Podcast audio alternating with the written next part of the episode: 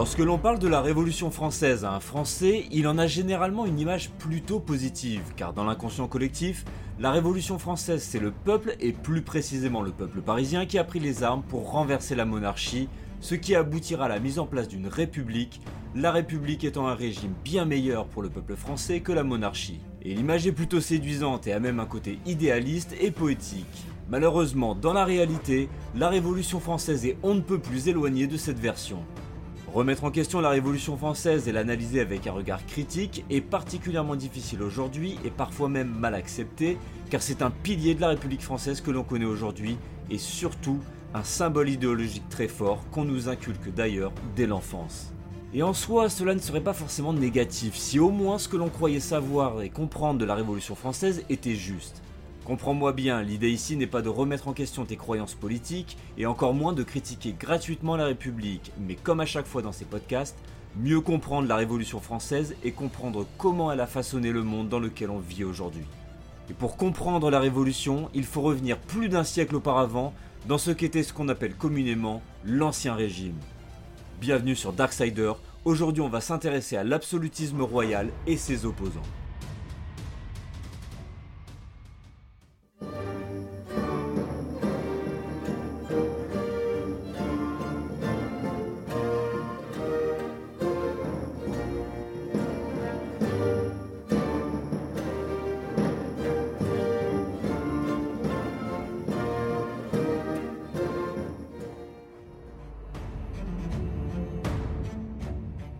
Si l'on cherche à expliquer la Révolution française, il faut forcément revenir à ce qui s'est passé avant, et surtout expliquer comment fonctionnait la France dans l'Ancien Régime.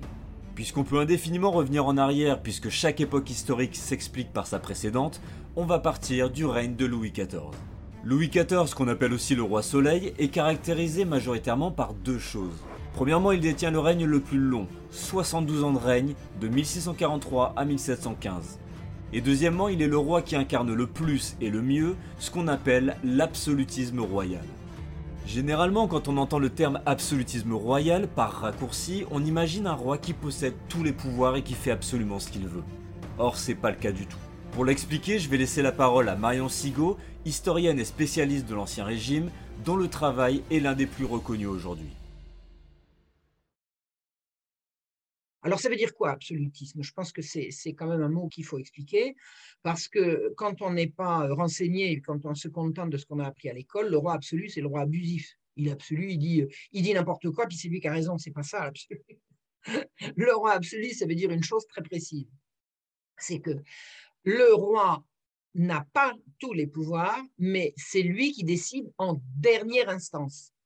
C'est-à-dire que vous allez avoir euh, un conflit, un problème à régler, le roi va écouter euh, toutes les parties, tout le monde va s'exprimer, et une fois que le roi aura pris sa décision finale après avoir entendu tout le monde, on ne peut plus le remettre en cause. Il est l'instance terminale des conflits.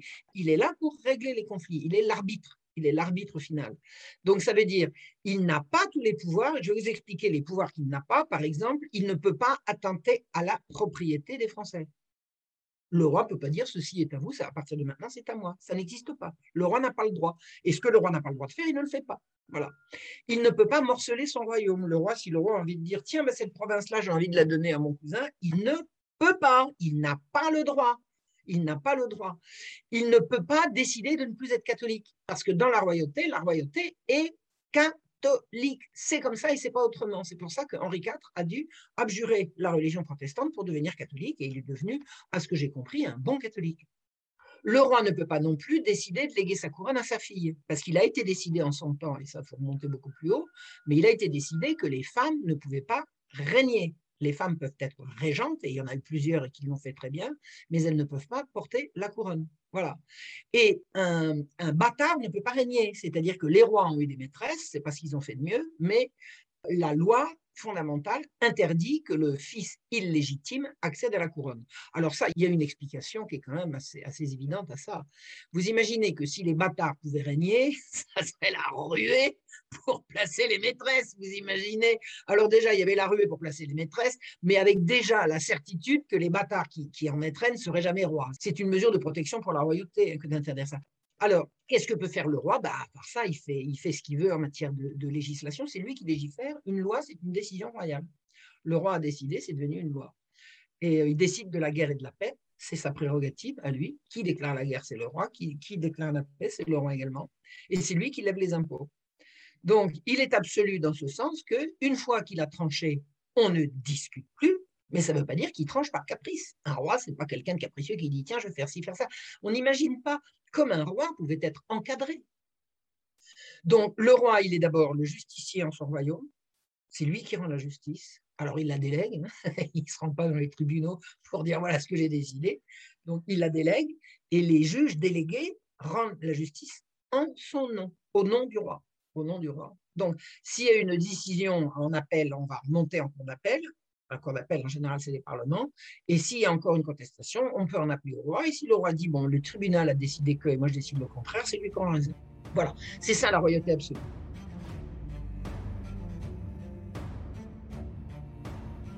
Dans l'Ancien Régime, le roi, même s'il a effectivement beaucoup de pouvoir, il n'est tout de même pas seul pour régner. Il est accompagné par toute une administration. Messieurs, le roi Il y a par exemple ce qu'on appelle le Conseil du roi. C'est une espèce d'assemblée où les gens qui le composent vont essayer de guider le roi afin qu'il prenne les meilleures décisions possibles. Ça correspond plus ou moins à ce qu'on appellerait aujourd'hui le Conseil des ministres. Il y a aussi par exemple ce qu'on appelait à l'époque le Conseil des dépêches. Alors le Conseil des dépêches, sans rentrer dans les détails, c'est un moyen pour le roi de recevoir les doléances de ses sujets dans tout le royaume. Il a aussi plusieurs ministres qui vont l'aider dans la gestion du royaume, mais les ministres, il faut quand même savoir qu'il les nomme et les congédie comme bon lui semble. Après avoir entendu tout ça, on comprend que le roi n'a pas tous les pouvoirs certes, mais il en a quand même énormément, et s'opposer à la puissance royale, ça paraît quelque chose de complètement impossible. Et pourtant, dans l'ancien régime, sous Louis XIV et même auparavant, il y a des institutions qui vont commencer à s'opposer au pouvoir royal. Et les premiers à le faire, ce sera les juges. Les juges, c'est ce qu'on appelle des robins, c'est ceux qui portent la robe. Et pour simplifier un peu les choses, on peut dire qu'il y a deux sortes de juges. Les magistrats qui siègent au Parlement et les juges en province qui sont propriétaires de leur office. Donc, euh, la justice du, royaume, pour, parler de l'organisation, la justice, donc, elle est rendue au nom du roi par des officiers. Alors, qu'est-ce que c'est que des officiers? Ce sont des gens qui sont propriétaires d'office. Un juge est un officier, il a acheté un office de judicature. Hein. Il est, alors, il a acheté, puis tous les ans, il repaye. Il repaye au roi, moyennant quoi ben, il est une espèce de, seigneur dans sa, seigneurie. Euh, il fait ce qu'il veut, il, il a une puissance assez phénoménale. Et il, lègue son, office à son fils il le lèguera à son fils. Alors on demandera au fils, bien sûr, de faire un minimum de droit, mais enfin, vous avez quand même des jeunes gens euh, qui avaient fait euh, deux ans de droit qui se sont trouvés euh, conseillers au Parlement. Enfin, il y a certainement eu des abus. Mais ça ne veut pas dire que les juges étaient des mauvais juges, mais ça explique quand même que les juges étaient une espèce de contre-pouvoir euh, ils n'ont pas du tout apprécié le pouvoir des intendants. Quand les rois ont envoyé des intendants pour dire ce que l'intendant dira, c'est la volonté du roi, il y a eu une résistance farouche des, parlements. Et les parlements, les juges ont été, euh, pendant toute la période de la, royauté absolue, ils ont été les premiers opposants à l'absolutisme royal. Et moi, je trouve que ce n'était pas vraiment pour des bonnes raisons. Ce que j'en ai étudié, alors je peux étudier tous les conflits entre les parlements et le roi, j'en ai étudié quelques-uns. Vraiment, les juges ont eu très, très, très mauvais rôle. Très, mauvais. Ils sont conduits de façon absolument odieuse. Donc, euh, les officiers sont des puissances locales. Hein. ce sont des, gens qui ont beaucoup d'influence. Et ils, ils, ont tendance à vouloir qu'il n'y ait pas d'autorité au-dessus de leur tête. au-dessus de leur tête, il y a quand même le roi, quoi qu'ils en disent. En ce qui concerne les offices, il faut savoir que les juges qui vont les acheter au roi et donc devenir des officiers, ce sont des roturiers, c'est-à-dire qu'ils ne sont pas nobles, et même s'ils font partie de la petite bourgeoisie, ils font tout de même partie du tiers-état, c'est-à-dire qu'ils n'ont aucun pouvoir politique, et c'est ça qui va les déranger. La mise en place de ces offices, ça va se faire dès la fin du Moyen Âge, et il va y en avoir de plus en plus, à tel point qu'au milieu du XVIe siècle, sous Henri IV, le grand-père de Louis XIV, il y en a déjà plus de 46 000. Pour la royauté, d'un côté c'est une bonne chose parce que ça fait effectivement beaucoup d'argent qui rentre dans les caisses, mais d'un autre côté, ça donne aussi beaucoup de juges absolument indétrônables avec quand même pas mal de pouvoir, ce qui fait que la monarchie va commencer tout doucement à perdre le contrôle du territoire royal. Je dis qu'ils sont indétrônables, c'est pas tout à fait exact. En vérité, le roi peut les détrôner, mais pour ça, il doit racheter leurs offices. Et le problème, c'est que sous Louis XIV ou même Louis XIII, il y a tellement d'offices que le roi n'a tout simplement pas les moyens financiers de les racheter. Et c'est en ça qu'ils vont pouvoir commencer à s'opposer à la monarchie. Tout d'abord, ils sont indétrônables financièrement, donc on est obligé de faire avec eux. Et deuxièmement, ce sont eux qui rendent la justice en province, c'est-à-dire dans tout le royaume de France. Et ce pouvoir, ils vont commencer à en abuser, notamment et surtout durant la période des procès pour sorcellerie. Toute personne suspectée d'avoir un rapport de près ou de loin avec les affaires de la sorcellerie sera soumise aux pires atrocités, et tout ça de manière totalement arbitraire. Les officiers sont supposés rendre la justice au nom du roi, alors que le roi n'est absolument pas au courant de toutes les exactions qu'ils commettent. Du moins jusqu'à un certain point, parce qu'évidemment cette affaire fera tellement de bruit que le roi finira par être au courant de tout ça, notamment grâce au Conseil des dépêches. C'est là que le roi commencera à nommer des intendants, les intendants ayant pour objectif d'aller faire le ménage dans les offices de France, et ça dans tout le royaume. Tout à l'heure je disais qu'il y a deux types de juges, et ces derniers, c'est les magistrats du Parlement de Paris. Et eux aussi vont vouloir commencer à s'opposer au pouvoir royal. Alors, les magistrats du Parlement étaient là non seulement pour rendre la justice, mais pour enregistrer les décisions royales. C'est ça, c'est ça, c'est là-dessus ça joue. C'est là-dessus que ça joue. Alors, qu'est-ce que c'est qu'un enregistrement? Ben, Un registre, c'est un gros cahier, et enregistrer, c'est mettre dedans. Enregistrer, mettre dans le registre. Et les registres, une, loi était applicable quand elle était enregistrée. Le registre, c'était le, document officiel des décisions royales. Et c'était une prérogative parce qu'ils étaient juristes, hein, mais leur travail consistait à inscrire dans les registres, à prendre acte de la décision du roi et de l'enregistrer. Et les magistrats ont pris l'habitude de faire précéder les, enregistrements de remontrances. Alors, les remontrances ne consistaient pas pour les juges à dire au roi qu'il avait tort, mais à lui rappeler, par exemple, que tel élément de telle loi pouvait entrer en conflit avec un autre, c'est-à-dire un rappel à la loi. Mais le rappel à la loi, ce n'est pas une remontrance à proprement parler. Un rappel à la loi, c'est une information. Et les magistrats, alors beaucoup au siècle de Louis XIV, mais également, également enfin, Henri IV, 16e, 17e, ça n'arrête pas, les magistrats refusent d'enregistrer.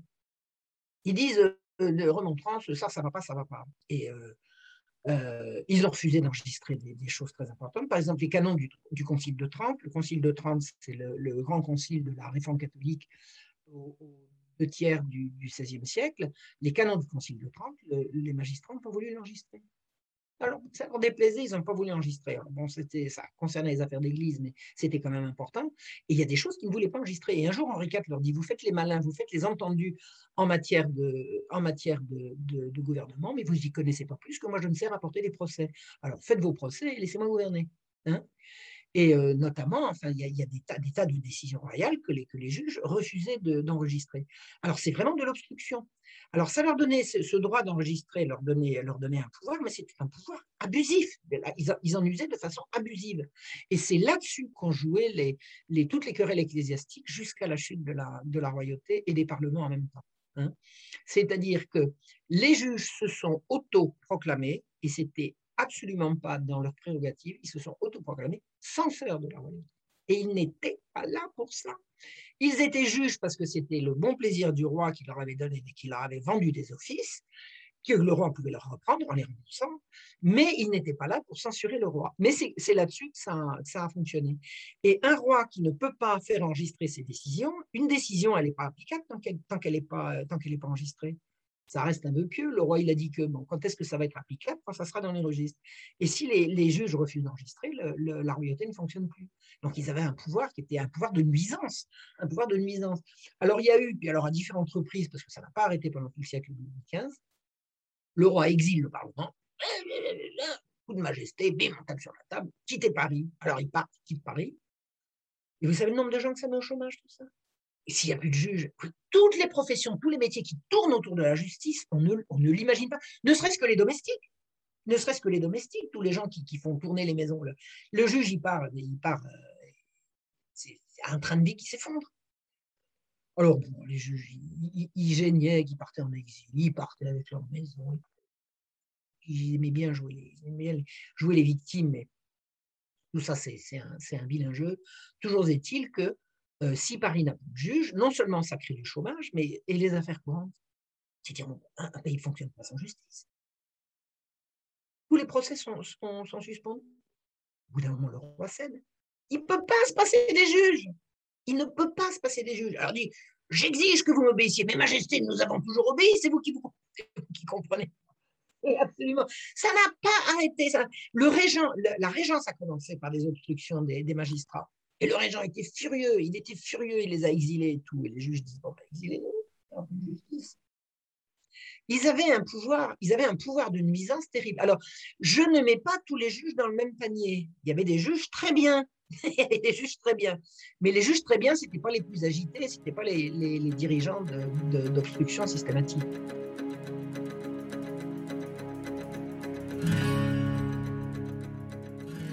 Par rapport au droit de remontrance, les magistrats vont tellement en abuser que Louis XIV finira par leur retirer ce droit par sa déclaration royale du 24 février 1673.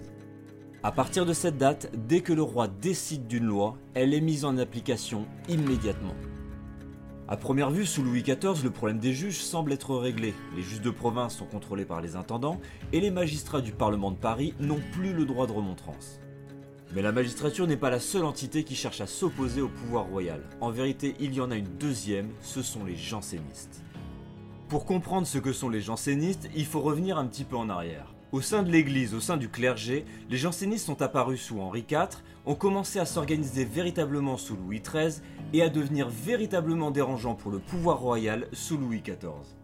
Les jansénistes, c'est un ordre religieux catholique, mais le problème c'est qu'ils veulent réformer beaucoup de choses et notamment ils remettent en question l'autorité du pape et l'autorité royale. L'une des prérogatives du pape, c'est d'unir la chrétienté. C'est pour ça qu'il n'y a qu'une seule église catholique, par opposition au protestantisme, où tu peux trouver des baptistes, des calvinistes, des luthériens, des anglicans, etc. Si les jansénistes veulent réformer l'église et rejeter le pape, il faut bien comprendre que ça va aussi toucher le pouvoir royal, parce que même si l'église de l'époque n'a aucun pouvoir, elle a tout de même une autorité morale. Et le roi, pour gouverner, il va s'appuyer sur cette autorité morale. C'est comme les deux faces d'une même pièce, ça va ensemble. On l'a dit tout à l'heure, l'une des obligations du roi, c'est d'être catholique. Et le problème avec les jansénistes, c'est que fondamentalement, dans leur manière de penser et de voir les choses, ils sont beaucoup plus proches du protestantisme. Dans leur lutte contre l'Église, les jansénistes vont s'opposer aux jésuites. Et entre les deux, c'est une véritable guerre qui va commencer. Une guerre d'influence et de pouvoir, mais c'est tout de même une lutte à mort. La principale différence entre les jésuites et les jansénistes, c'est au niveau de la grâce divine. Pour faire simple, pour les jésuites, donc pour l'Église catholique, au moment de mourir, tout le monde peut prétendre à la grâce de Dieu. Si tu as fait de bonnes actions, si tu t'es bien comporté, tu peux accéder au paradis. Alors que pour les jansénistes, c'est complètement l'inverse. Dieu n'accordera pas sa grâce à tout le monde, il ne la donnera qu'à une petite élite. Une élite, donc pour les jansénistes, si tu es noble, riche et puissant, c'est forcément que Dieu t'a accordé sa grâce. Et si tu es pauvre, c'est que Dieu t'a damné. D'ailleurs, les jansénistes vont se comporter comme de véritables sauvages avec les moines nantis, notamment avec l'hôpital général. L'hôpital général, on va pas en parler ici, ça mériterait un podcast à lui tout seul. Retiens simplement que les jansénistes vont réduire les pauvres à l'état de quasi-esclaves au sein de leurs institutions. D'ailleurs, la manière de penser des jansénistes, c'est-à-dire que ceux à qui la chance ne sourit pas sont damnés par Dieu et qu'on peut en faire ce qu'on veut, c'est très pratique pour faire des choses très concrètes, notamment s'accaparer des territoires qui ne t'appartiennent pas, soumettre les Africains à l'esclavage ou encore aller massacrer les Indiens d'Amérique qu'on appelle en Amérique du Nord les Premières Nations. Et une dernière chose et non des moindres concernant les jansénistes, c'est qu'ils sont pour l'intervention du laïc dans les affaires religieuses. Concrètement, ça veut dire quoi? Les jansénistes sont très implantés au sein de la magistrature, c'est-à-dire les juges et les magistrats, ceux qui s'opposent directement au pouvoir royal. Et ce que les jansénistes veulent, c'est que ces mêmes juges et ces mêmes magistrats puissent interférer directement dans les affaires du clergé. De l'autre côté, les jésuites, même s'ils n'ont pas de pouvoir, c'est-à-dire qu'ils n'ont ni pouvoir politique ni pouvoir judiciaire, ils sont tout de même très implantés dans le pouvoir royal, à tel point qu'ils ont l'oreille du roi, c'est-à-dire que le roi écoute leurs conseils et généralement les jésuites conseillent le roi dans le bien du peuple. L'Église est profondément humaniste. L'Église catholique de l'époque, en plus d'avoir l'oreille du roi, elle gère beaucoup de choses dans la vie des Français. Elle n'a pas de pouvoir, mais il y a quand même tout un tas de choses qui relèvent directement de ses prérogatives. Alors, il y a une chose que faisait l'Église, que faisait l'Église, et qu'elle a fait jusqu'à ce qu'on l'empêche de le faire, c'est elle se chargeait de tout le service public. c'est-à-dire l'éducation, la santé, la culture, l'enseignement, la recherche et le service des pauvres jusqu'à ce qu'on y retire, c'était l'Église qui s'en chargeait. Avec l'argent de qui? D'où vient l'argent de l'Église? L'argent de l'Église, c'est l'argent que les Français lui versent par l'intermédiaire de la dîme. C'est-à-dire que la richesse de l'Église ne provient pas de l'État. Et l'Église rend au peuple, sous forme de service, ce que le peuple lui a donné sous forme de, dîme. La dîme, c'est une partie des récoltes, hein, c'est une, partie des revenus. Donc, à la Révolution, on a dit on va arrêter tout ça, on va remplacer tout ça, mais on a tout supprimé sans rien remplacer. C'est-à-dire que, par exemple, d'abord, la charité publique a été retirée à l'Église par la Compagnie du Saint-Sacrement au moment où ils ont fait le plan de l'hôpital général on n'avait plus le droit de s'occuper des pauvres si on n'était pas l'hôpital général. vraiment, on peut dire que la création de l'hôpital général a retiré à l'Église la possibilité qu'elle avait de s'occuper des pauvres. Voilà. Donc, nonobstant ce problème-là, tout le reste, tout ce qui peut être considéré comme service public, comme pour le bien-être et la sécurité de la population, c'est l'Église qui s'en charge. Elle en est chargée par le peuple. Hein. Donc, l'État s'est chargé de tout après avoir dépossédé l'Église pour payer ses dettes. Qu'est-ce que c'est la révolution? La dette est abyssale, on va prendre les biens de l'Église. Pourquoi se gêner? Alors on prend les biens de l'Église. Et qui va s'occuper du service? Plus personne. Ben, dit, bah, l'État va s'en charger. Avec, avec quel argent? Avec quoi? Alors l'État va dire, par exemple, bah, on va nommer des instituteurs et on va les payer avec quoi? Avec des coups de pied aux fesses? Donc, l'État s'est chargé de tout après avoir dépossédé l'Église pour payer ses dettes et en n'ayant même pas pensé à la manière dont elle financerait désormais ce qui était totalement gratuit, parce que tous les services publics rendus par l'Église étaient gratuits puisqu'ils étaient payés par la dîme. Quand vous alliez à l'hôpital, on ne vous demandait pas votre carte de... Vous ne pas. On ne payait pas. L'Église s'en chargeait. Elle s'en chargeait avec l'argent que le peuple avait donné en avant. C'est l'équivalent d'un service public. Donc, tous ces prêtres et tous ces religieux qui, se dévouaient euh, euh, au service des pauvres ou à l'enseignement, etc., bah, ils, le faisaient par dévouement, par vocation. Et l'Église les payait, ce n'est pas les gens qui les payaient. Ben, quand l'État a tout supprimé en disant on va s'occuper de tout, ils ont remplacé par quoi? Alors, on a dû remplacer des milliers d'ecclésiastiques qui travaillaient gratuitement par vocation par des fonctionnaires qu'on n'avait pas le premier sou pour payer. Eh, c'est comme ça la Révolution. Tous ces services publics n'incombaient en aucun cas ni au roi ni à l'État. Et l'Église le faisait pour répondre aux besoins de la population et non pas de l'État. C'était ça les prérogatives de l'Église. Bon, alors à part ça, l'Église, elle disait le bien et le mal. Elle s'occupait de donner les sacrements, elle s'occupait des enterrements, des baptêmes, des mariages, de, du service de la messe, euh, les confessions. Enfin, c'est toute la vie spirituelle était entre les mains de l'Église. Mais sinon, l'Église ne rendait pas la justice. L'Église ne rendait pas la justice. C'est les juges laïcs qui rendaient la justice. Un tribunal ecclésiastique, c'est fait pour juger des prêtres dans le cadre d'une procédure purement, euh, purement interne à l'Église. Les gens n'ont jamais raconté que l'Église a brûlé des hérétiques ou ça quand ça Brûlé des sorcières ou ça quand ça Quand est-ce que l'Église a brûlé une sorcière Une? L'Église n'avait pas le droit, elle n'avait elle avait pas les moyens, elle n'avait pas de tribunaux pour ça. Les tribunaux, c'était les tribunaux laïcs. Sous le règne de Louis XIV, les principaux opposants au pouvoir royal, ce sont donc les magistrats et les jansénistes. Du côté des magistrats, on l'a vu, Louis XIV va leur supprimer le droit de remontrance en 1673. Et du côté des juges provinciaux, leur bonne conduite sera garantie par les intendants. En revanche, pour ce qui est des jansénistes, Louis XIV ne leur fera aucun cadeau. Il va prouver ici qu'il est un roi très autoritaire et qu'il ne supporte pas que l'on s'oppose au pouvoir royal ou à l'Église. Il va tout simplement faire jeter en prison une bonne partie des jansénistes par lettres de cachet. Les lettres de cachet permettant au roi de jeter n'importe qui en prison de manière totalement arbitraire. Il fera également totalement raser le couvent janséniste de Port-Royal en région parisienne jusqu'à la dernière pierre. Et pour enfoncer définitivement le clou, le pape Clément XI, à la demande de Louis XIV, va émettre en 1713 la bulle Eugenitus, déclarant ainsi le jansénisme comme étant une hérésie. Une bulle, c'est une décision du pape, et pour qu'elle soit effective, les magistrats doivent l'enregistrer. Mais la bulle ne va pas être reçue unanimement, et les magistrats n'ont pas du tout envie de le faire. Ce qui est tout à fait compréhensible, puisque la majorité des magistrats sont jansénistes. Le sort va en décider autrement, et les jansénistes vont gagner cette première bataille. La bulle Eugenitus a été émise en 1713, et le roi Louis XIV va mourir deux ans plus tard, en 1715, sans que la bulle soit enregistrée. Avec la mort de Louis XIV, les opposants à l'absolutisme royal vont perdre leur plus féroce adversaire, et la régence qui s'en suivra va leur permettre de prendre de plus en plus d'importance dans le combat politique qui les oppose au pouvoir royal. Au lendemain de la mort du roi, le 2 septembre 1715, il n'y a absolument aucun prétendant au trône qui peut prendre la place de roi de France. Le drame de Louis XIV, c'est qu'il a vu absolument toute sa descendance mourir avant lui.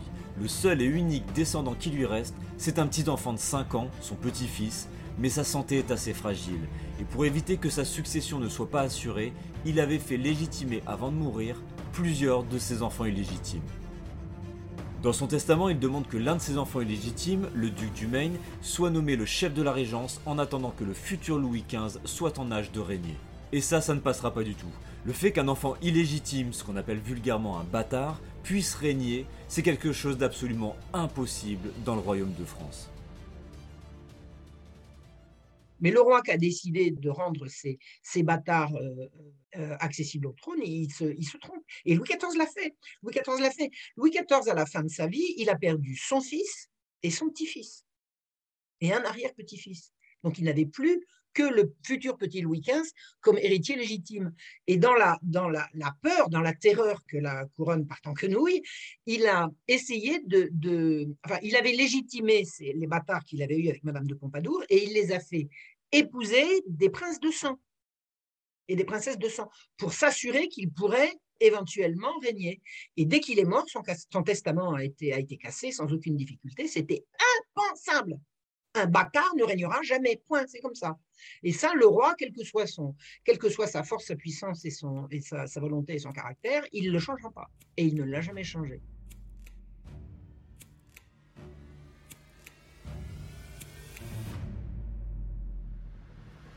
Au sein de la Régence, il y avait aussi un autre personnage d'importance, le duc d'Orléans. Le duc d'Orléans, c'est le neveu du défunt Louis XIV, mais au sein de la Régence, il a uniquement un titre honorifique de président du Conseil de Régence. Et ça, ça ne lui convient pas du tout. Ce que le duc d'Orléans veut, c'est gérer la Régence seul. Mais là qu'on se comprenne bien, si le duc d'Orléans veut gérer la Régence tout seul, ce n'est pas par amour du pouvoir, c'est plutôt pour être sûr de pouvoir écarter les enfants illégitimes de Louis XIV et s'assurer que le futur Louis XV, qui je le rappelle n'est qu'un enfant à ce moment-là, puisse accéder au trône comme il se doit. Sauf que pour réussir à faire ça, il va commettre sans s'en rendre compte un acte gravissime. Il va aller voir les magistrats de Paris pour leur demander de casser le testament de Louis XIV et lui remettre la régence pleine et entière. En échange de tout ça, il promet aux magistrats de leur redonner le droit de remontrance et de libérer tous les jansénistes. À ce moment-là, le duc d'Orléans ouvre une véritable boîte de Pandore. Il met le doigt dans l'engrenage et à partir de ce moment-là, rien ou presque ne pourra empêcher la Révolution française. Les jansénistes et les magistrats ne sont pas véritablement à l'origine de la Révolution française, mais durant le règne de Louis XV, leurs actions vont considérablement fragiliser le pouvoir royal, et c'est ça qui va le rendre vulnérable à ce qui va véritablement causer la Révolution française. Et pour le découvrir, je te donne rendez-vous dans les prochains podcasts.